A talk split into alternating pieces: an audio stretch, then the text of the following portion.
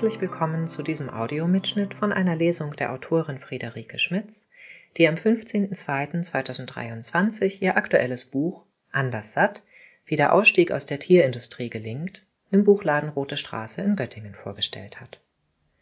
Friederike Schmitz ist promovierte Philosophin und hat bereits mehrere Bücher im Themenfeld der Tierethik veröffentlicht. Mit ihrem aktuellen Werk präsentiert sie einen radikal realistischen Fahrplan für eine umfassende Agrar- und Ernährungswende. Die Veranstaltung wurde organisiert vom Bildungs- und Aktionsnetzwerk Wandel in Kooperation mit der Rosa-Luxemburg-Stiftung Niedersachsen. Und nun wünschen wir Ihnen und euch inspirierende Denkanstöße mit der Lesung von Friederike Schmitz. Die Liste der Probleme, die mit der aktuellen Tierhaltung und dem Konsum von Tierprodukten verbunden sind, ist lang. Tierleid, Gesundheitsgefahren, Klimaemissionen, Ressourcenverschwendung, um nur einige zu nennen. Ähnlich lang ist die Liste der Lösungsvorschläge, die jeweils Teile der Problematik adressieren. Bessere Tierschutzvorschriften und Fördergelder sollen das Leid der Tiere in den Mastanlagen verringern. Technische Innovationen könnten die Erzeugung von Fleisch und Milchprodukten klimafreundlicher machen. Beliebt ist auch der Fokus auf den individuellen Konsum. Jede Person kann etwas für die eigene Gesundheit und die Umwelt tun, indem sie einfach weniger Wurst und Käse konsumiert. In diesem Buch argumentiere ich dafür, dass solche Maßnahmen dem Ernst der Lage nicht gerecht werden. Mit kleinen Anpassungen in der Tierhaltung oder unseren Ernährungsgewohnheiten ist es nicht getan. Stattdessen braucht es, so meine These, einen Ausstieg aus der Tierindustrie. Und damit meine ich eine politisch organisierte, umfassende Transformation von Landwirtschaft und Ernährung, im Zuge derer die sogenannte Nutztierhaltung systematisch und schnell abgebaut und schließlich abgeschafft wird. Diese Transformation bietet zugleich immense Chancen. Gerade weil die Tierindustrie eine Schnittstelle so vieler Probleme und Krisen bildet, bringt ihr Ende Vorteile in vielen Bereichen. Wir können nicht nur große Mengen Klimagase einsparen, sondern dazu Artenvielfalt wiederherstellen, neuen Pandemien vorbeugen, gigantisches Tierleid beenden und auf frei werdenden Flächen aktiv Klimaschutz betreiben. Die Ansicht, dass die Tierindustrie nicht reformierbar ist, sondern stattdessen abgeschafft gehört, gilt in vielen Diskussionen als radikal. Ich bin aber davon überzeugt und werde in den folgenden Kapiteln begründen, dass genau diese Radikalität der Sache, also unserer aktuellen Realität, angemessen ist.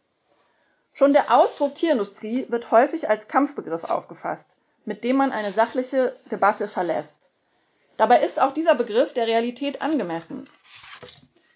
Wir haben es mit einer Wirtschaftsbranche zu tun, die an jedem einzelnen Tag allein in Deutschland über zwei Millionen fühlende Lebewesen tötet und verarbeitet. Die allermeisten davon an Fließbändern in großen Schlachtfabriken. Viele Argumente für einen politisch organisierten Ausstieg aus dieser Industrie liegen eigentlich seit Jahren auf dem Tisch. Trotzdem werden sie bislang weder von relevanten Parteien ernsthaft aufgegriffen, noch von großen Organisationen in politische Forderungen übersetzt. Das liegt sicher auch daran, dass ein umfassender Ausstieg aus der Tierindustrie als unrealistisch gilt. Der Verdacht ist, dass es sich zwar vielleicht um eine schöne Utopie handelt, aber nicht um eine echte Option denn es scheinen zu wichtige Interessengruppen dagegen zu stehen. Da ist zum einen die übergroße Mehrheit der Konsumentinnen. 90 Prozent der Deutschen essen Fleisch. Vegan lebende Menschen bilden nur verschwindende zwei Prozent.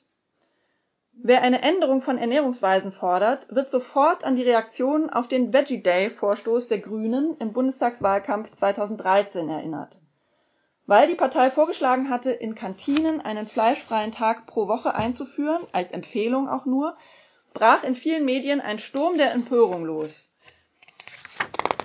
Zum anderen gibt es die tierhaltenden Landwirtinnen, die Tierindustrie-Konzerne und ihre Interessenverbände, die die Branche vehement verteidigen und zudem häufig darauf beharren, dass eine Landwirtschaft mit deutlich weniger oder gar ohne Tierhaltung gar nicht praktikabel wäre in dieser Situation scheint das einzig Vernünftige zu sein, einen Kompromiss im Sinne eines Mittelwegs zu suchen und zum Beispiel einen Umbau der Tierhaltung anzustreben, was eben bedeutet, die Produktion von Fleisch, Milch und Eiern nur anzupassen, aber nicht grundsätzlich in Frage zu stellen. Nun möchte ich gar nicht bestreiten, dass die Suche nach Kompromissen in einer Demokratie der richtige Ansatz ist. Ich bin unbedingt der Überzeugung, dass man die Wünsche und Interessen sowohl der Verbraucherinnen als auch der Landwirte sehr ernst nehmen muss, auch weil ohne sie eine Transformation von Landwirtschaft und Ernährung gar nicht funktionieren wird.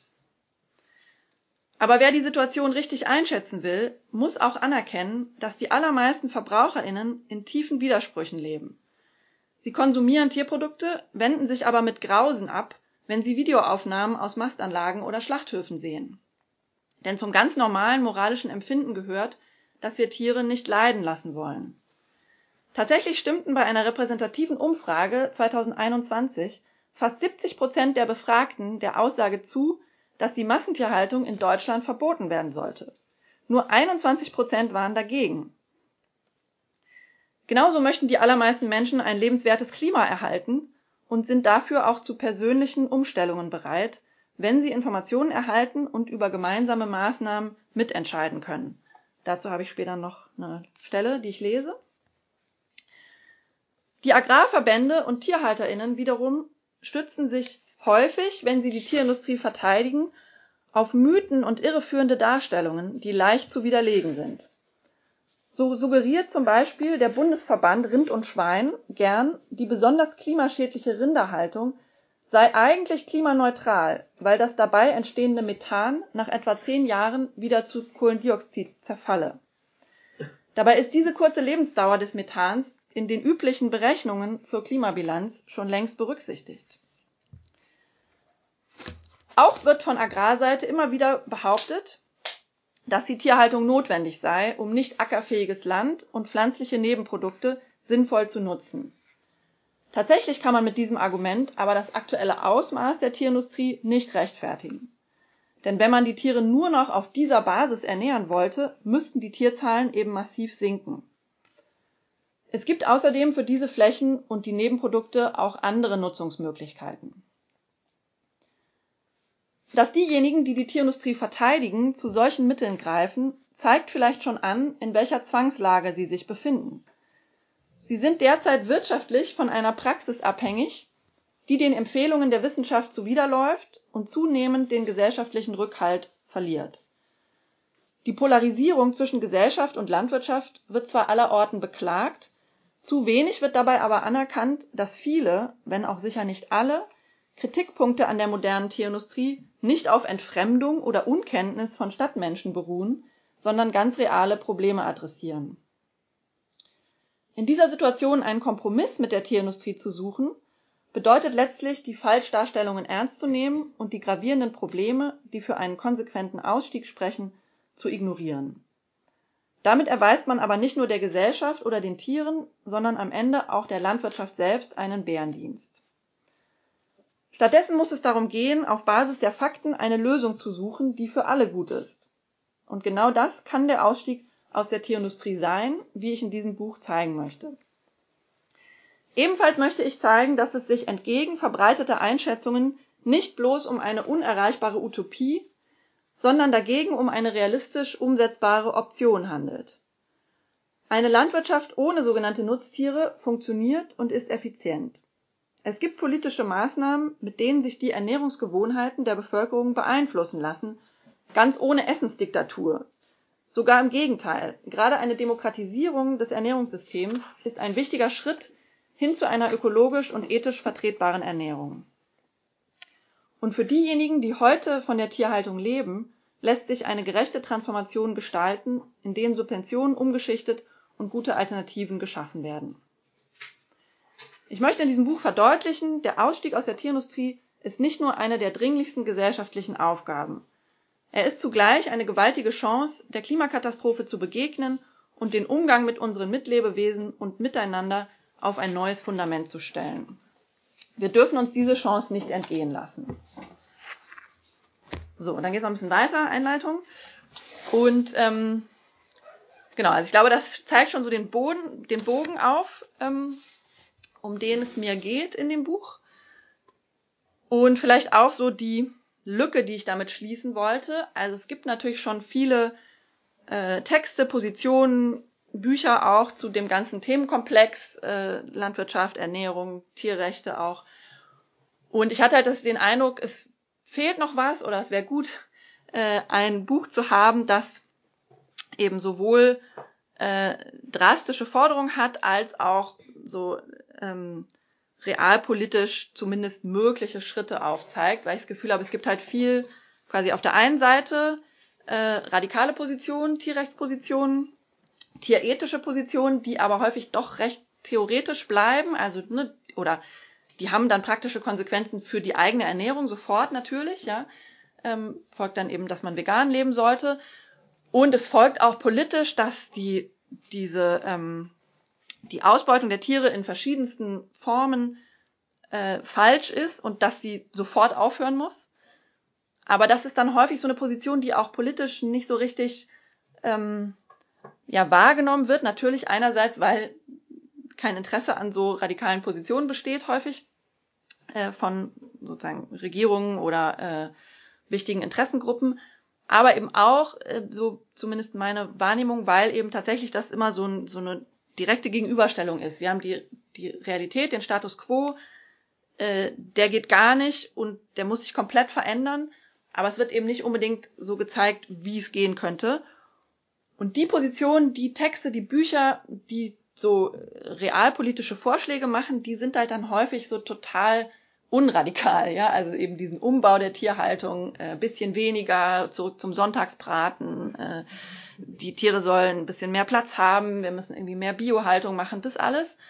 Ähm, und das ist dann so sehr realpolitisch, ähm, auch wenn das auch nicht unbedingt realistischer ist teilweise. Ne? Also jetzt alle Tierhaltung irgendwie in Biohaltung umzubauen, ist, glaube ich, unrealistischer als die Tierhaltung abzuschaffen. Ähm, aber gut, These, aber ähm, ähm, genau, aber und das hat mich dann an diesen Positionen gestört. Und ich dachte, vielleicht kann man das irgendwie schaffen, so einen Weg zu zeigen, der eben trotzdem so ein sehr drastisches Ziel hat, aber versucht, sich auch auf diese realpolitischen Debatten ein Stück weit einzulassen. Ähm, genau, natürlich immer mit diesem, dieser Spannung, ne? wie, welche kleinen Schritte sind eigentlich sinnvoll, wie sehr will man sich darauf einlassen, auch auf Tierschutzverbesserungen zum Beispiel, von denen nicht so klar ist, führt das tatsächlich irgendwie, bringt das für die Tiere was, führt das zum Abbau der Tierzahlen und so weiter. Aber das war eben der Versuch, ähm, oder ist der Versuch des Buches. Und ähm, das ist so aufgebaut. Es gibt ähm, ja drei Teile. Also auf jeden Fall den ersten Teil, äh, der begründet nochmal, warum denn Ausstieg, also warum denn überhaupt so radikal ähm, und warum nicht nur Umbau. Und da gehe ich einmal auf Gesundheitsaspekte ein, also äh, Pandemie-Risiken durch neue Viren aus Ställen und auch äh, durch Zerstörung von Ökosystemen für Futtermittel zum Beispiel. Also dadurch, dass wir als Menschen immer mehr Land in Beschlag nehmen, überall auf der Welt, äh, kommen wir auch, also zerstören wir Artenvielfalt und ähm, erhöhen auch das Risiko, dass da nochmal neue Zoonosen von Tieren auf Menschen überspringen. Ähm, dann natürlich Gesundheitsaspekte der tierbasierten Ernährung, aber auch so ein paar Sachen, über die noch weniger gesprochen wird, äh, so Feinstaub aus äh, Mastanlagen äh, zum Beispiel und natürlich noch so Antibiotika ähm, in der Tierhaltung und dergleichen. Das erste Kapitel Gesundheit ähm, und da ist eben auch die These, ja, mit so ein bisschen Umbau kriegt man das halt vielleicht ein bisschen verringert, diese Risiken und die Gesundheitsschäden aber eben nicht äh, drastisch und weil sie halt doch sehr gravierend sind, ähm, müssen auch die Reaktionen darauf eigentlich gravierend sein. Und das aber noch sehr so menschlich, also aus menschlichem Eigennutz auch argumentiert. Ne? Also es geht um unsere menschliche Gesundheit. Ähm, Im zweiten Kapitel geht es um Umwelt- und Klimaauswirkungen. Ähm, also nochmal so Klimakrise, Klimakatastrophe, wie krass ist das? Äh, nochmal so kurz vor Augen geführt, ist euch klar, denke ich. Ähm, und dann eben die Rolle der Landwirtschaft und Tierhaltung äh, beleuchte ich dann in dem Kapitel und zeige halt auch, was für ein großer Hebel das ist. Ähm, also da wollte ich jetzt nur mal eine Zahl erwähnen. Das ist äh, die Zahl 28 Prozent. 28 Prozent könnten die Gesamttreibhausgasemissionen der Menschheit verringert werden, wenn wir alle auf der Welt von heute auf morgen uns vegan ernähren würden. Wird natürlich nicht passieren, aber zeigt so, wie groß der Hebel ist oder was das für eine Dimension hat. Es gibt eine Reihe an Zahlen, also das macht das Ganze auch so ein bisschen kompliziert. Ähm, 28 Prozent ist ziemlich hoch. Äh, und das liegt daran, dass da was eingerechnet wird, was oft nicht eingerechnet wird, nämlich die Potenziale für Klimaschutz durch Einlagerung von Kohlenstoff. Also man kann ja einmal gucken, was für Emissionen verursacht eine bestimmte Praxis. Das ist bei der Tierhaltung halt auch sehr viel durch Landnutzung und durch äh, die Methanemissionen und durch die Gülle und alles Mögliche. Ähm, durch die Ausgasung aus den äh, entwässerten Mooren zum Beispiel auch. Das ist ein großer Batzen. Aber dann kommt hinzu, dass wenn wir drastisch weniger Tiere halten würden, würden wir ganz viel Land nicht mehr für die Landwirtschaft nutzen müssen, könnten trotzdem genug Nahrungsmittel erzeugen für Menschen. Da gibt es auch so ein paar Szenarien, ne, wo dann global die Land in Anspruchnahme äh, um ganze 75 Prozent sinken könnte, also nur noch ein Viertel des Landes, was wir jetzt haben, würden wir dann brauchen. Ne, auch mit so Szenarien muss man auch mal ein bisschen vorsichtig sein, aber das ist auf jeden Fall ein Riesen, auch ein Riesenhebel. Und frei werdendes Land könnte man dann eben renaturieren, aufforsten, zum Beispiel Moore wieder vernässen. Ähm, und das bedeutet, man kann Kohlenstoff in Pflanzen und Böden einlagern und das entzieht eben der Atmosphäre Treibhausgase und so kommt es zu diesen 28 Prozent. Ähm, weil man eben quasi noch aus anderen Bereichen äh, Emissionen ausgleichen könnte. Was natürlich auch nicht heißt, dass wir dann irgendwie weiter fliegen und Kohle verbrennen können. Ah, ne, wir müssen sozusagen an allen Enden natürlich äh, drastisch verringern. Aber es ist eben auch eine, ja, so eine große Chance tatsächlich, äh, die Erderwärmung zu bremsen, wenn man sie denn wahrnehmen würde, die Chance. Ähm, in dem Kapitel gehe ich auch noch auf so eine Sache ein, die in letzter Zeit immer häufiger mal äh, kommt. Ähm, eigentlich ist ja Rinderhaltung äh, bekannt dafür, dass es besonders klimaschädlich ist, eben weil da so viel Methan entsteht und auch weil die so besonders viel Fläche brauchen, also einfach äh, von den ähm, genau den äh, der Fläche, die für die Fütterung verwendet wird, das ist einfach noch mal viel mehr als bei den anderen äh, Tierarten. Und deswegen gilt es eigentlich so Rindfleisch und Milchprodukte und so als besonders klimaschädlich. Und jetzt gibt's aber immer mal wieder in Medien und andernorts die These, dass das gar nicht so sein muss, sondern es auch eine klimafreundliche Rinderhaltung gibt, dass Kühe also keine Klimakiller seien, sondern vielleicht sogar Klimaretter. Ähm, und darauf gehe ich also auch in einem Abschnitt länger ein, weil das äh, ja, mir in letzter Zeit häufiger begegnet. Das stimmt am Ende nicht, sage ich. Also die, die Idee daran ist, dass eben die Rinder dazu beitragen, Kohlenstoff im Boden einzulagern, dadurch, dass sie da grasen und ähm, auch mit ihren Hufen irgendwie den, den Boden bearbeiten und dadurch diese ähm, organ, das organische Material im Boden erhöhen. Und das stimmt auch, dass das passieren kann. Und Humusaufbau, ne, organisches Material erhöhen, heißt dann eben, Kohlenstoff wird eingelagert, das heißt aus der Atmosphäre entzogen. Und das ist was, was gegen den, die Klimaerwärmung hilft. Aber man muss es natürlich dann gegenrechnen mit dem, was trotzdem noch an Emissionen entsteht, ne? also mit dem Methan und auch äh, mit anderen Möglichkeiten, mit diesem Land umzugehen. Ne? Könnte man dann nicht mit anderen Methoden viel mehr Kohlenstoff einlagern? Und ja, wenn man das eben sich in dem Sinne so komplex anschaut, dann äh, ist es eigentlich ziemlich klar, dass äh, die Rinderhaltung klimaschädlich bleibt. Das ist das eine Problem an dieser Idee. Und das andere Problem ist, dass das halt insgesamt total häufig so reines Greenwashing ist, würde ich sagen. Also dann sagen die halt immer, wir müssen die Rinder halt auf der Weide halten und nur von Gras ernähren, dann ist es so voll klimafreundlich. Und dann gehen sie halt auf irgendeinen Biobetrieb und sagen, guckt hier, die Kuh ist kein Klimakiller. Aber tatsächlich wird auch auf Biobetrieben und dann auch zufällig auf dem, wo sie dann sind, das ist bei so einem Tagesschaubeitrag, habe ich das mal nachrecherchiert, werden die Kühe eben keineswegs nur von Gras ernährt, sondern auch mit Kraftfutter. Ähm, das heißt, diese Bedingungen, die die eigentlich selber aufstellen für ihre klimafreundliche Rinderhaltung, ähm, werden in der Praxis fast nie erfüllt. Und trotzdem funktioniert das natürlich dann kommunikativ so, dass dann Leute denken, ah ja, wunderbar, kann ich ja weiter Milch trinken und weiter Steak essen, äh, weil es jetzt auch klimafreundliche Rinderhaltung gibt. Und dass das halt dann die Produkte, die sie essen, das halt überhaupt nicht erfüllen, das fällt dann halt hinten runter. Genau, also das ist so quasi das andere Problem an der, an der Idee. So, das also ein paar äh, Stichworte zu dem Klimakapitel. Dann gibt's ein Kapitel über äh, die Situation der Tiere, was ja so ein bisschen auch, wo ich quasi ursprünglich herkomme, äh, aus der Tierethik und Tierrechtsbewegung. Vielleicht dazu auch noch ein Wort, ne? Also wie kam es dazu, dass ich ähm, jetzt dieses Buch, was doch sehr viel mehr Themen enthält, äh, geschrieben habe? Ja, weil sozusagen in meiner Auseinandersetzung mit dem Thema ich in den letzten Jahren halt auch gemerkt habe, ne? man muss sich halt dann auch mit diesen ganzen anderen Themen eigentlich auskennen, um das gut zu argumentieren. Also ähm, deswegen habe ich mich eben auch sehr stark in diese landwirtschaftlichen Fragen, klimawissenschaftlichen Fragen, auch sozialwissenschaftlichen Gesellschaftsfragen und so eingearbeitet, weil es halt doch alles irgendwie zusammengehört. Ähm, genau, aber ich habe eben auch ein Kapitel, äh, wo ich auf die Situation der Tiere eingehe und da auch ein bisschen persönlich. Ähm, und da wollte ich mal einen Abschnitt lesen.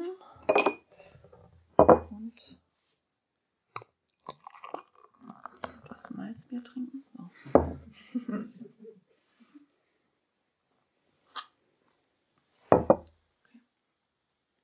Ja, und ist jetzt gar nicht lustig, also ja. Ähm, okay. Aber man, also es, man sieht es nur vor dem inneren Auge, deswegen ist es jetzt hoffentlich nicht, ähm, ja, aber gut. Ich stehe in einem schlecht beleuchteten, breiten Gang mit blanken Betonwänden und niedriger Decke. An den Seiten hängen dicke, staubige Spinnweben. Ein scharfer Ammoniakgestank dringt durch meine Schutzmaske und macht mir das Atmen schwer.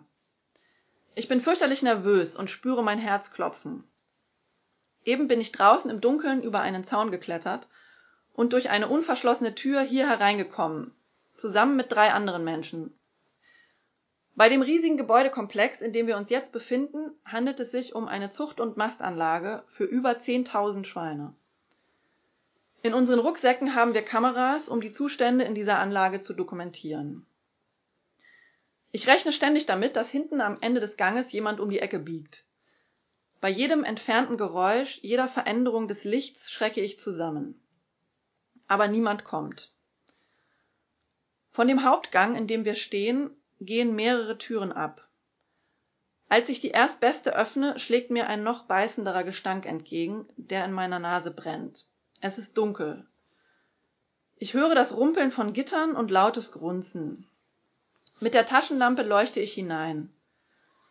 An dem Seitengang, an dem langen Seitengang liegen Dutzende Stallabteile mit Schweinen nebeneinander. Ich kann das Ende gar nicht sehen. Wir treten ein und schauen uns um. In der ersten Bucht von einigen Quadratmetern sind etwa 20 Tiere, noch Ferkel. Sie gehen uns nur bis zum Schienbein und mustern uns neugierig.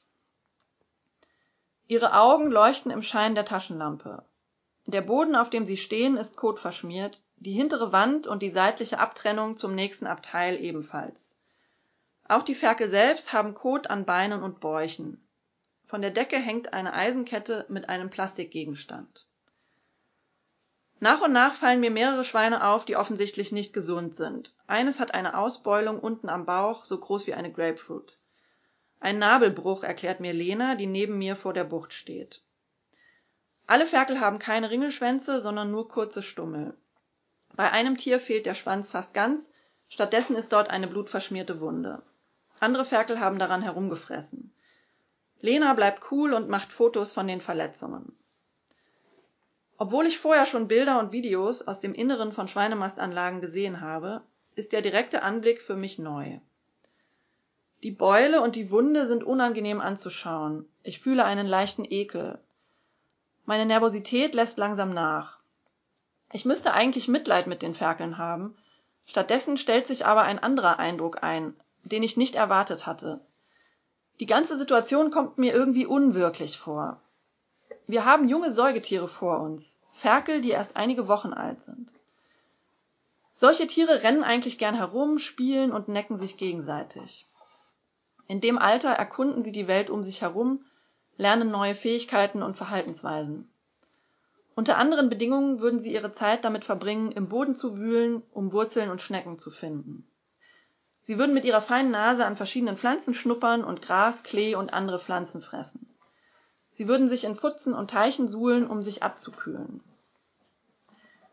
Für die Ferkel in der Bucht vor uns besteht die ganze Welt aber nur aus diesen paar Quadratmetern kotverschmiertem Boden, begrenzt von kotverschmierten Wänden. Dort können sie den Futterbrei fressen, auf dem Plastikding an der Kette herumkauen oder die Schwänze und Ohren ihrer Artgenossen anknabbern. Sonst nichts. Das ist nicht nur eine Phase in ihrem Leben. Die Anlage, in der wir uns befinden, mästet die Ferkel bis zu ihrem Schlachtalter. Wenn sie etwas größer sind, werden, werden sie innerhalb des Betriebs umgestallt. Sie bleiben aber in Buchten von ein paar Quadratmetern auf Spaltenboden. Sie werden nie über eine Wiese oder durch einen Wald laufen, nie Sonne oder Regen auf der Haut spüren. Diese Ferkel werden ihr ganzes Leben in dieser grauen, stinkenden Fabrik verbringen. Als ich die Tiere anschaue, sehe ich dieses Leben vor mir. Und ich kann in dem Moment gar nicht richtig verstehen, dass es so etwas wie diese Mastanlage überhaupt gibt. Es fühlt sich an wie ein Irrtum, wie ein Fehler in der Wirklichkeit. Ich kann nicht begreifen, wie jemand so etwas erfinden konnte, wie jemand es bauen konnte und wie wir alle es zulassen konnten. So, also.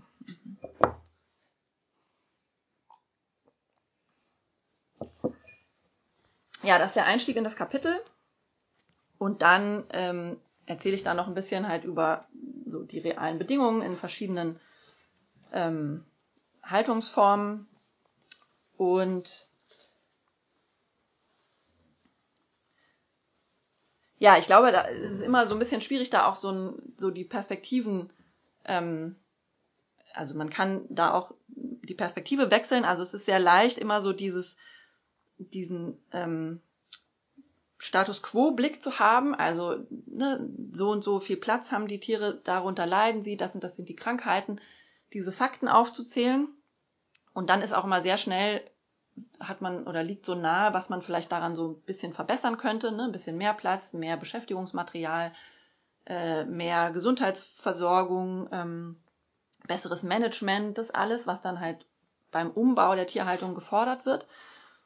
Ähm, aber eigentlich, wenn man sich halt diese Situation mal so wirklich verdeutlicht, dann ne, ändern halt an diesem, an dieser Grundsituation ändern halt diese kleinen äh, Maßnahmen wirklich eigentlich nichts. Ähm, und das würde ich dann auch äh, übertragen auf eben wirklich alternative Haltungsformen wie jetzt die Biohaltung. Ähm, jetzt gerade bei Schweinen ähm, ist es zum Beispiel so, dass die Biohaltung ja auch, also da ist fast doppelt so viel Platz im Stall, was erstmal so viel klingt, ne? aber doppelt so viel von fast nichts ist halt immer noch fast nichts. Und dann gibt's einen vorgeschriebenen Auslauf für Schweine ähm, bei Biohaltung. Der beträgt aber ein Quadratmeter pro Schwein. Also das heißt, auf ähm, so einer Standard-Parkplatzgröße äh, von, ähm, wie war das, 5 Meter mal 2,4 Meter ähm, kann man dann zwölf Schweine halten. Also das ist dann der Auslauf von denen. Ähm, und das ist halt auch wie ein Parkplatz, ja. Es ist halt ein, ein betonierter Boden ähm, mit Stroh vielleicht drin. Und ich glaube da auch, also es braucht, also ist es gut, mal so ein so einen Gesamtblick zu haben, was ist eigentlich dieses Leben dann insgesamt. Ne? Nicht nur haben die jetzt gerade Verletzungen oder sind die jetzt gerade in dem Moment irgendwie langweilen die sich, sondern das ganze Leben besteht nur aus diesem Parkplatz irgendwie. Ähm, genau, und ich glaube, das kann einem auch so ganz gut zeigen, wie krass eigentlich auch die Biohaltung ist. Kann man die anderen Tierarten angucken, ne? die ganzen sozialen Aspekte noch, Trennung von Kuh und Kalb, aber auch natürlich körperliche Leiden, äh, bei Hühnern zum Beispiel. Ähm, genau, aber ich versuche auch immer nochmal so diesen, diese Perspektive zu wechseln und zu gucken, was, wie würde es denn aussehen, Tiere wirklich ganz anders wahrzunehmen als fühlende, eigenständige Lebewesen. Ähm, und habe auch Lebenshöfe besucht und da geschildert, was für eine andere Perspektive auf Tiere die zeigen. Und mit einer Aktivisti Aktivistin von Rettet das Huhn gesprochen, die also Hühner, äh, die aus der Eierwirtschaft ähm, kommen, äh, im Garten hält und eben auch einfach einen ganz anderen Blick auf die Tiere hat. Ne? Nicht nur dieses, wie kann ich vielleicht das Leiden verringern, was ja auch schon nicht passiert, aber ist auch schon so ein bestimmter Blick, sondern ja, wirklich, das sind Individuen, ähm, die auch ja nicht dafür da sind, äh, bestimmte Produkte zu liefern. Eigentlich. Ähm, genau, naja, und aus diesen ganzen Überlegungen, da kommen auch noch so ein paar tierethische Grundfragen natürlich. Ähm, ne, haben Tiere wirklich Rechte, der Löwe und das Zebra und so. Da gehe ich auch ähm, kurz drauf ein.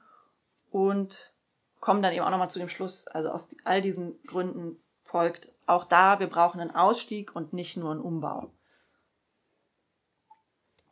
So. Das ist der erste Teil. Ähm, Begründung für den Ausstieg. Schon recht, lang, recht lange Zeit damit verbracht. Dann gibt's ähm, zwei so Zwischenkapitel. Ähm, das eine heißt, geht das überhaupt, die neue Landwirtschaft? Da gehe ich so auf die typischen Einwände ein. Brauchen wir nicht den Dünger von den Tieren und ähm, was wird aus dem Grünland und so. Ähm, kann ich vielleicht gerne in der Diskussion drauf eingehen, wenn ihr dazu was wissen wollt. Dann habe ich ein Kapitel zu äh, oder mit dem Titel Zukunft durch Technik, alternative Proteine auf dem Vormarsch. Da gucke ich mir so diese ganzen äh, neuen Entwicklungen an, also Alternativprodukte aus Pflanzen, aber auch äh, aus Präzisionsfermentation, also wo so mit Mikroorganismen echte Milchproteine hergestellt werden und auch das Thema äh, Kulturfleisch oder Laborfleisch. Ähm, und da habe ich so ein bisschen eine differenzierte Sicht drauf. Also ich glaube nicht, dass das so die große Lösung ist, aber es ist schon auch spannend, was da passiert. Ähm, und dann kommt der letzte Teil, äh, in dem es eben darum geht, wie könnte jetzt die Transformation tatsächlich aussehen. Und da habe ich einmal Ernährungswende und dann Agrarwende und dann nochmal ähm, ein Kapitel dazu, wie jetzt die, also gegeben, dass der politische Wille für all diese schönen Maßnahmen nicht vorhanden ist, äh, wie könnte so ein Wille hervorgebracht werden? Also was braucht es quasi aus der Gesellschaft von uns allen, ähm, um da das voranzutreiben? Und ich wollte jetzt noch was vorlesen aus dem Kapitel zur Ernährungswende. Und vielleicht da auch nochmal vorweg. Also da ist ja so die, ähm, die Sorge, auch so Stichwort Veggie Day, habe ich schon vorgelesen, ne? ähm, wie soll das gehen? Man kann jetzt nicht den Leuten das Fleisch verbieten, dann gibt es eine Revolution und so. Äh, dann wird es eigentlich. Ja, ähm, also dann, das machen die Leute nicht mit. Die Leute wollen ja nun mal Fleisch essen, ja, und Tierprodukte. Ähm, so als ob das quasi so ein innerer Wunsch sei, an dem man halt gar nichts machen kann und ne, man wacht so morgens auf und heute muss ich so und so viel Wurst und Käse essen. Und ähm, also jetzt zugespitzt, aber ähm, und das, also dieses Bild verkennt aber, wie viel tatsächlich an der Ernährung von so Umgebungsfaktoren abhängt. Also das ist auch schon so wissenschaftlich ganz gut äh, erforscht. Da gibt es auch Gutachten zum Beispiel vom wissenschaftlichen Beirat vom Agrarministerium. Ähm, die sprechen dann von Ernährungsumgebungen. Also ne, was, äh, was sind wir gewöhnt, womit sind wir aufgewachsen, wozu haben wir überhaupt Zugang, wofür wird Werbung gemacht, ähm, wie viel kosten die Dinge, ähm, was wird irgendwie ja, attraktiv dargestellt, was ist einfach äh, zu wählen. Ähm, und das sind lauter so Faktoren, äh, die eben total großen Einfluss darauf haben, wie wir uns ernähren. Und im Moment ist das ja sehr stark auf tierbasierte Ernährung zugeschnitten. Ja, also es, dafür wird sehr viel Werbung gemacht. Äh, das ist auch vergleichsweise günstig. Es ist auch an ganz vielen Orten das Standard äh, Angebot. Also man hat es ja immer noch an vielen Orten, ne, ist es ein gewisser Aufwand, sich vegan zu ernähren. Ähm, und es ist eigentlich ja meistens der einfachste Weg, was mit Tierprodukten zu essen. Ähm, und das ist natürlich was, was total große Rolle spielt, ähm, auch wenn man ne, denkt, dass irgendwie Gewohnheiten und Bequemlichkeit ähm, eine Rolle spielen. Dann kann man, indem man solche Umgebungen verändert, schon total viel äh, auch an der Ernährung verändern. Ganz ohne jetzt, ne, dass man jetzt Leute zwingt, irgendwie Gemüse zu essen, ähm, aber einfach indem man die pflanzlichen Produkte äh, naheliegender, zugänglicher, günstiger, attraktiver macht. Ähm, ein, eine Methode ist ja das sogenannte Nudging, habt ihr schon auch schon von gehört, dass, äh, also der Begriff heißt so anstupsen. Und das bedeutet einfach nur, dass man so Entscheidungssituationen so gestaltet, dass eben eine bestimmte Wahl ähm, naheliegender ist als eine andere. Das passiert sowieso schon die ganze Zeit. Also Supermärkte legen zum Beispiel so Produkte, an denen sie besonders viel verdienen, so in Griff- und Sichthöhe, dass wir die besonders naheliegend finden eben. Äh, man kann das aber eben auch für gute Zwecke einsetzen. Ähm, und zum Beispiel gesündere Optionen jetzt in Kantinen ähm, attraktiver machen. Also je nachdem, wo man die platziert, ne, sind die so irgendwo in der Ecke, man muss da extra hingehen oder sind, es steht halt an der Kasse direkt nochmal ein Salat, bevor man halt zum Bezahlen geht. Das verändert was. was gilt, also was wird als Standardgericht angeboten und was so als Alternativgericht, das verändert was. Und eine Studie fand ich besonders ähm, eindrücklich, da hat man in der Mensa ähm, Studierenden äh, oder Mensa-Gästen einfach äh, eine Karte gegeben. Also erstmal eine ganz normale Karte in Anführungsstrichen mit halt Fleischgerichten und vegetarischen Gerichten. Vegan war da jetzt gar nicht dabei, also Fleisch und vegetarisch. Und da haben eben die allermeisten äh, Fleisch gewählt. Dann hat man Informationen hinzugefügt, also über die Umwelt- und Klimaauswirkungen der verschiedenen Gerichte.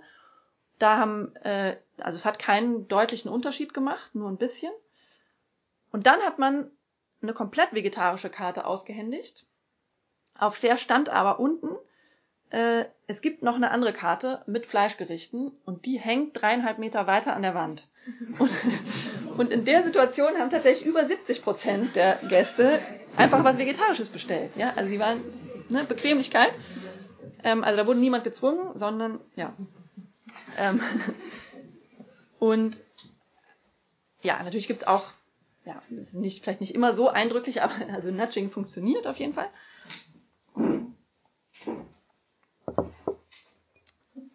Jetzt würde ich sagen, dass man eigentlich in Anbetracht der krassen Folgen der ähm, Tierindustrie auch komplett pflanzliche Kantinen, zum Beispiel ne, alle öffentlichen Kantinen komplett pflanzlich zu machen, finde ich, kann man total gut rechtfertigen. Aber dann gibt's natürlich immer noch die Sorge, ja, dann gibt's auch einen Aufschrei und äh, würden das die Leute mitmachen.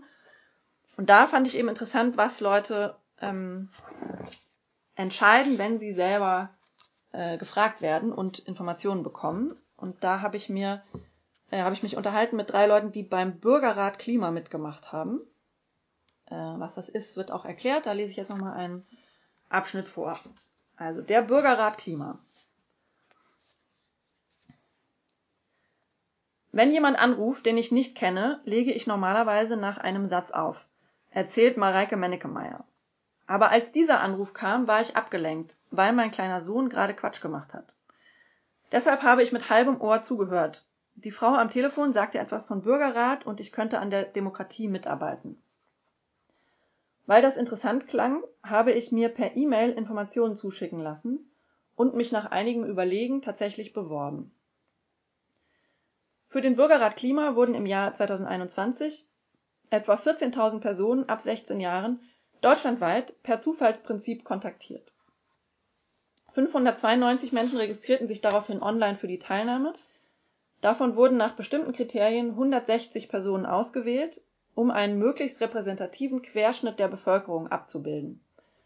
Alter, Geschlecht, Bildungsgrad und Migrationshintergrund spielten zum Beispiel eine Rolle Mareike Mennekemeyer, 37, aus Nürnberg, Hotelfachfrau und Mutter zweier Kinder, wurde ausgewählt. Die Aufgabe für den Bürgerrat, gemeinsam darüber beraten, wie Deutschland die Ziele des Pariser Klimaabkommens erreichen kann.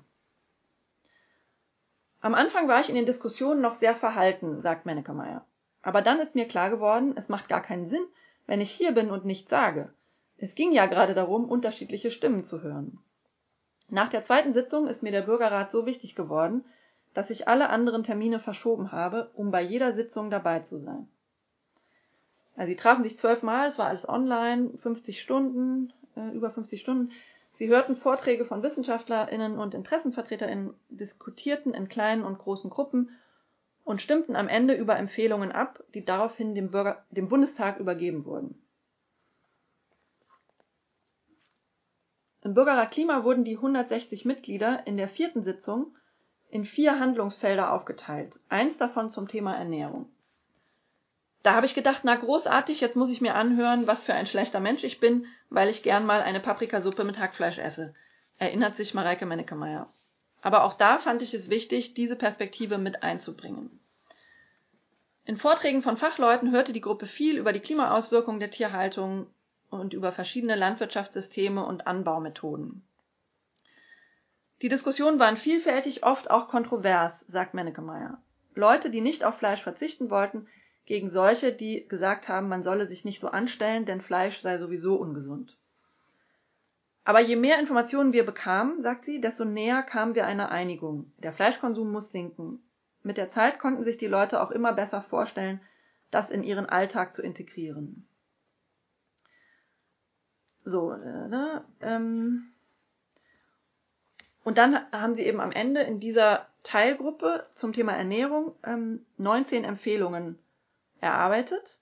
Die wurden auch immer nochmal mit den WissenschaftlerInnen gegengecheckt, ähm, so ob die quasi auf anderthalb Grad Pfad sind.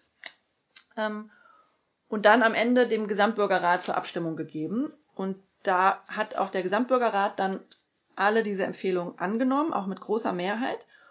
Und die waren eben tatsächlich erstaunlich radikal, wie ich finde. Ähm, also da war zum Beispiel dabei, ähm, die Deutsche Gesellschaft für Ernährung überarbeitet bis 2023 ihre Leitlinien auf Grundlage der Planetary Health Diet. Das ist äh, so eine Ernährungsempfehlung von einem international, einer internationalen Kommission, ähm, wie wir bis 2050 äh, mit 10 Milliarden Menschen uns so ernähren können, dass wir nicht die planetaren Grenzen überschreiten. Und das würde für Deutschland bedeuten, die, den Konsum von Tierprodukten um 75 Prozent zu reduzieren. Also nur noch ein Viertel. Also näher an vegan als, die aktuelle, als an der aktuellen Ernährung. Ähm, und bei rotem Fleisch, also Rindfleisch und Schweinefleisch, sogar 90 Prozent Reduktion. So, das heißt, der Bürgerrat sagt, das soll Grundlage der Empfehlung der Deutschen Gesellschaft für Ernährung werden und dann der Speiseplan in allen öffentlichen Einrichtungen soll sich danach richten. Außerdem haben sie gesagt, dass bis 2030 äh, Lebensmittel wahre Preise haben sollen, die also Gesundheits- und Umweltkosten umfassen. Eine große Werbekampagne soll es gehen, die die, geben, die die Bevölkerung zu einer klimafreundlichen und gesunden Ernährung anregt. Ähm, genau und so weiter. Solche Forderungen ähm, oder auch das Ziel, die Tierbestände zu halbieren, das haben Sie auch gesagt, stehen weder im Wahlprogramm der Grünen noch einer anderen großen Partei. Aber sie stehen jetzt in den Empfehlungen des Bürgerrats zusammen mit der Formulierung, es solle durch Aufklärung ein weitestgehender Verzicht auf Fleisch- und Milchprodukte angeregt werden. Und dem haben eben auch lauter Leute zugestimmt, die, ne, also das waren ja eigentlich praktisch alles normale FleischesserInnen, ich habe auch mit einem geredet, der sich selber als fleischfressende Pflanze bezeichnet hat, ähm, der aber auch sagt, ne, ich sehe, was mit dem Klima passiert, ich habe die ganzen Infos bekommen ähm, und ich schaffe das jetzt zwar selber nicht so, das im, im Alltag schon umzusetzen, aber ich würde solche politischen Veränderungen unterstützen. Ähm, und äh, ich glaube, das ist auch ein wichtiger Punkt, ne, das ist so das Framing. Also geht es immer nur drum, was mache ich selber ähm, oder geht es auch darum, wie können wir irgendwie gemeinsam eine Lösung finden für ein gemeinsames Problem? Ähm, was dann natürlich auch heißt, dass das die Einzelnen auch umsetzen müssen, ist klar. Ne? Also es kann dann auch nicht sein, dass dann alle sagen, ja, ich finde das gut und dann halt so weitermachen wie vorher. Ähm, genau, ist natürlich ein Problem. Ähm, aber trotzdem, hier habe ich nochmal ein Zitat ähm, von einer anderen Teilnehmerin.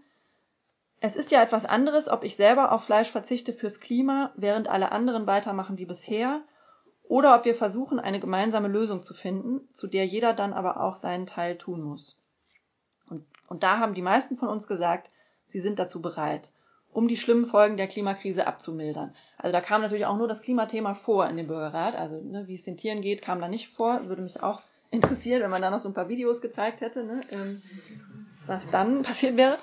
Ähm, aber genau, also ich fand das sehr interessant. Natürlich würde ich mir noch radikalere Forderungen selber wünschen, aber das ist trotzdem schon mal mehr als so Regierungen oder auch so in Diskussionen Leute der normalen Bevölkerung in Anführungsstrichen so zutrauen. Ja, und ähm, ja, es hat viel mit Informationen zu tun, viel auch mit der Idee, ne, wir können überhaupt da mitentscheiden und mit diesem Framing, wir müssen irgendwie eine gemeinsame Lösung finden.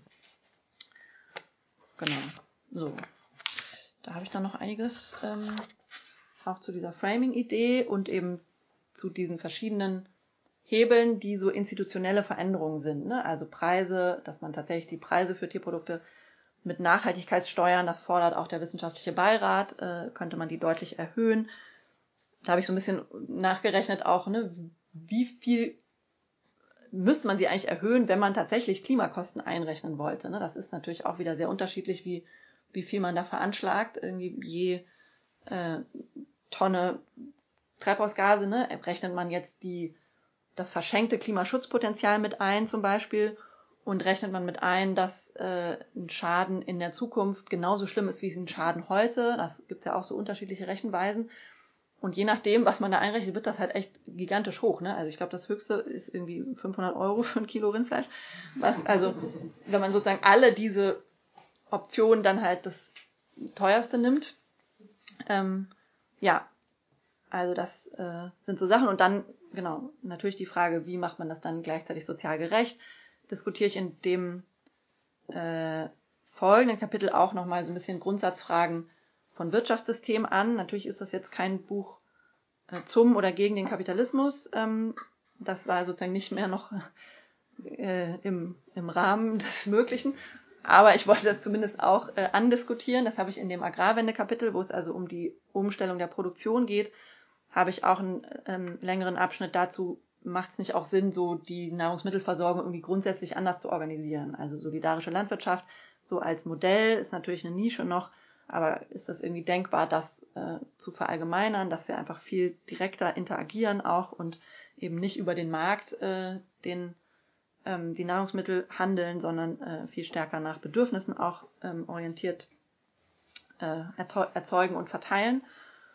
Genau, weil ich glaube, ne, wenn man schon mal so eine große Transformation irgendwie fordert und äh, vielleicht umsetzen kann irgendwann, dann ist natürlich sinnvoll, diese verschiedenen anderen Aspekte da gleich mit reinzudenken, weil natürlich der Umgang mit Tieren jetzt nicht oder die Klimafolgen auch nicht das einzige Problem sind. Also es gibt ja auch sehr viele andere Ungerechtigkeiten und auch Probleme mit der reinen Pflanzenlandwirtschaft, also auch sehr viel Ausbeutung von Menschen jetzt im Gemüsebau zum Beispiel ähm, und auch natürlich ähm, Umwelt- und Klimafolgen von den Anbaumethoden und so weiter. Okay, so, ähm, ich hatte gar nicht gesagt, wie lange ich machen wollte. Ne? Ich mache noch ähm, fünf Minuten vielleicht, dann haben wir eine Stunde voll knapp und dann können wir Diskussionen und Fragen und so. Ähm, und zwar, also das war Kapitel Ernährungswende. Dann gibt es noch ein Kapitel Agrarwende, also wie könnten wir die Landwirtschaft umbauen. Da ist die Leitlinie, es soll eine sozial gerechte Transformation sein. Also wir haben jetzt als Gesellschaft über Jahrzehnte ein bestimmtes äh, Modell da auch gefördert. Ähm, ne? Wir haben, also wir, also der, der Staat hat ähm, äh, Investitionen in Ställe zum Beispiel gefördert äh, und dergleichen und auch natürlich durch Rahmenbedingungen geschaffen, die es für Leute attraktiv gemacht haben, immer größere Ställe zu bauen äh, und so weiter. Und da ist dann mein Vorschlag schon jetzt nicht zu sagen, ja, äh, Pech gehabt, müssen wir die halt alle schließen und die Leute sehen, wo sie bleiben, sondern es muss irgendwie fair organisiert werden, dass es Alternativen gibt, auch für die LandwirtInnen. Also Ausstiegsprogramme, Entschuldung, Entschädigungsprogramme. Auch weil ich, also einmal, weil ich das tatsächlich fair finde, aber ich glaube auch, weil das strategisch sinnvoll ist, ähm, das gleich mitzudenken, weil ich glaube, quasi, wenn die LandwirtInnen nicht auf irgendeiner Ebene mit im Boot sind, also alle werden das natürlich nie sein, aber so ein relevanter Anteil das auch unterstützt, ohne das wird es wahrscheinlich tatsächlich nicht äh, möglich sein, ähm, glaube ich. Also wenn es so eine komplette Front von Landwirtsseite gibt, die wir ja tatsächlich auch brauchen, um Nahrungsmittel zu produzieren, ähm, ja, funktioniert es, glaube ich, strategisch auch nicht. Also das äh, steckt da dahinter. Aber genau, strategisch funktioniert es, äh, aber tatsächlich ja auch äh, mit diesem Versuch, das sozial gerecht zu denken, faktisch nicht, weil äh, die Regierung, also in Deutschland jetzt, äh, Landesregierung, Bundesregierung, äh, nicht einen Ausstieg aus der Tierhaltung irgendwie auf dem Zettel haben, sondern wenn überhaupt ein Umbau und auch das nur sehr halbherzig, äh, würde ich sagen. Und deswegen versuche ich halt im letzten Kapitel zu gucken, wie könnten wir jetzt als ja, als alle Menschen, als Bürgerinnen und Bürger ähm, daran was ändern und diesen Wandel vorantreiben. Und da ist auch so ein bisschen der Hintergrund, was mich auch an anderen äh, Positionen oder Büchern oft gestört hat, dass, ne, da werden so ganz viele Missstände beschrieben und dann ganz viele Sachen, wie es anders gehen könnte und dann endet so mit, ja, und jetzt muss die Politik das und das tun und wir als Konsumenten müssen das und das tun.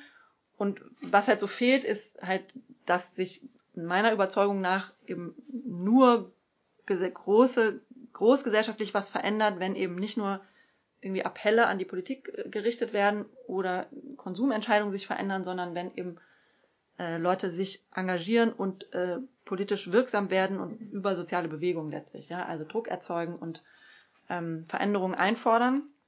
Also ob es dann funktioniert, weiß man auch nicht, aber ohne das funktioniert es auf jeden Fall nicht, glaube ich. So. Ähm, ja, deswegen gucke ich mir halt im letzten Kapitel nochmal so verschiedene Strategien von sozialen Bewegungen an. Äh, was, wie könnte es denn klappen? Wie hat es in der Vergangenheit schon mal geklappt, gesellschaftliche Veränderungen zu bewirken? Da unterscheide ich so drei ähm, Strategien, habe ich mir auch nicht ausgedacht, sondern von anderen äh, AutorInnen übernommen. Einmal kleine Schritte, ne? auch wenn wir das große Ziel wollen, geht es nicht irgendwie über kleine Schritte. Ähm, zweitens Aufbau von Alternativen, also zum Beispiel vegan wirtschaftende Betriebe, ähm, solidarische Landwirtschaften, all das, aber auch Lebenshöfe, ne, wo so ein anderes Mensch-Tier-Verhältnis vorgelebt wird. Und die dritte Strategie sind so Bruchelemente, ähm, also tatsächlich äh, ähm, ziviler Ungehorsam, Widerstand, Massenbewegungen, alles, was irgendwie so eine andere Dynamik nochmal erzeugt. Und jetzt natürlich, auch gerade wenn man auf die Klimabewegung guckt, kann man natürlich auch leicht das Gefühl bekommen, da gibt's schon äh, Massenbewegungen und zivilen Ungehorsam gar nicht so knapp. Äh, und trotzdem passiert ja nicht das, was nötig wäre. Ähm, und äh, werde ich auch immer mal wieder gefragt, so wie optimistisch bin ich denn jetzt, dass das alles so klappen kann? Äh, und deswegen habe ich da noch einen Abschnitt äh, zu gelesen, wo ich nochmal vielleicht ein paar Absätze zu vorlese. Ähm, genau. Also erzähle ich noch so ein bisschen, wie ich auch selber zum politischen Aktivismus gekommen bin. Und dann, dass ich auch immer wieder kurz davor bin, das alles hinzuschmeißen, weil wir halt so wenig aus ausrichten als Tierrechts- und Klimabewegung. Denn man kann doch wirklich daran verzweifeln. Es ist eigentlich so klar, was passieren muss. Vorausschauende Vernunft, Mitgefühl, Gerechtigkeitsprinzipien, so viele gute Gründe sprechen dafür, dass wir eine ganz andere Politik brauchen. Zahlreiche sinnvolle Maßnahmen liegen längst auf dem Tisch. Sie müssen nur umgesetzt werden, aber genau das passiert nicht und es gibt viel zu wenige Menschen, die sich ernsthaft dagegen auflehnen, während die meisten anderen entweder lautstark Unvernunft und Ungerechtigkeit verteidigen oder sich einfach nicht um die Probleme kümmern. Zusätzlich kann man darüber resignieren, dass wir letztlich nicht wissen, mit welchen Strategien die sozialen Bewegungen endlich größere Erfolge erzielen könnten. Zwar gibt es Theorien des Wandels, über einige habe ich in diesem Kapitel berichtet. Aber daraus lassen sich leider keine klaren Anweisungen darüber ableiten, was wir als Einzelne nun tun sollten. Ist es am sinnvollsten, sich für die kleinschrittigen realpolitischen Reformen einzusetzen? Damit schaffen wir jedoch keine schnelle Transformation.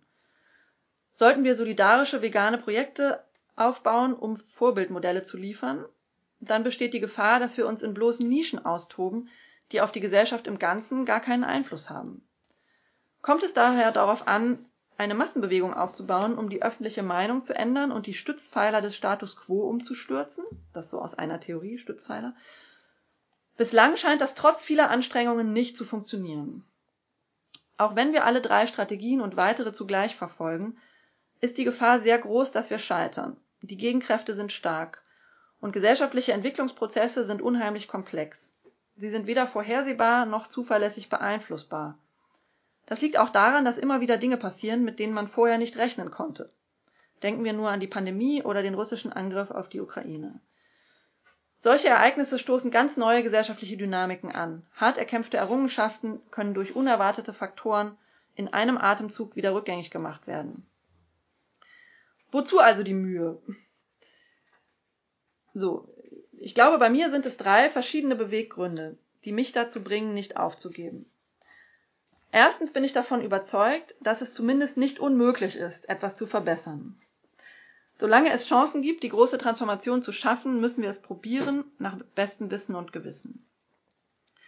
Auch wenn wir nur ganz kleine Fortschritte erreichen, lohnt es sich, gerade weil so viel auf dem Spiel steht. Wir können die Klimakatastrophe nicht mehr aufhalten, aber es kommt noch immer auf jedes Zehntel Grad an.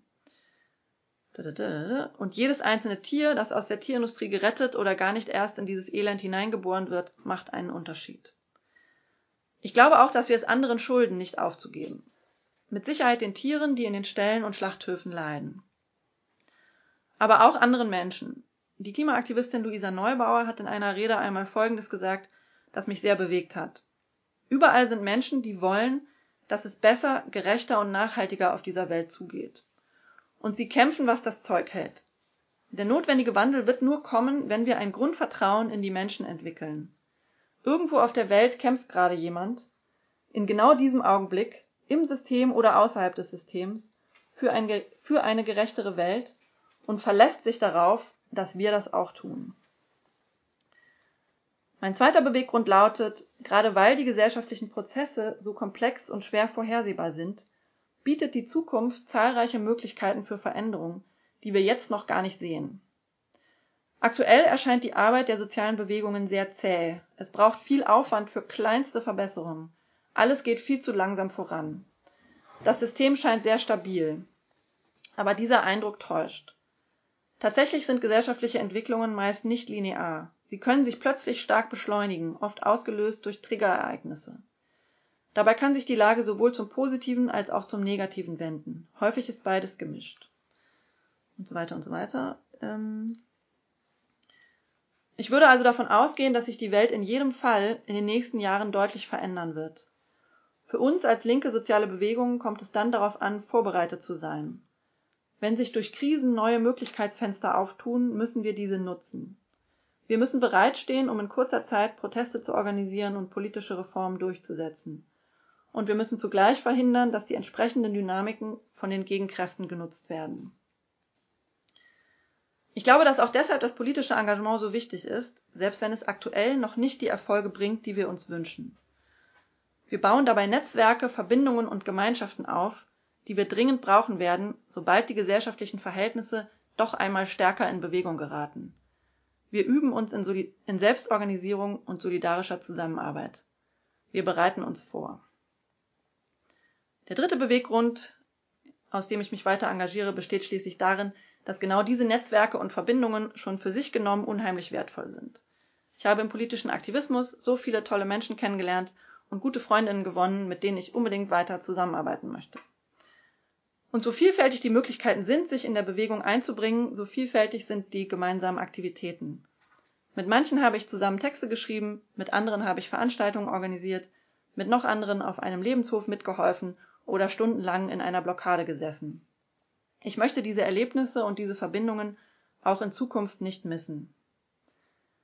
Das sind meine Gründe dafür, nicht aufzugeben, obwohl die Lage oft aussichtslos erscheint. Meine Hoffnung ist, dass noch viel mehr Menschen diese oder andere Motive in sich entdecken und entscheiden, sich der Bewegung für eine gerechte Transformation unserer Gesellschaft anzuschließen. Und wenn das passiert, ist alles möglich. Bist du dabei?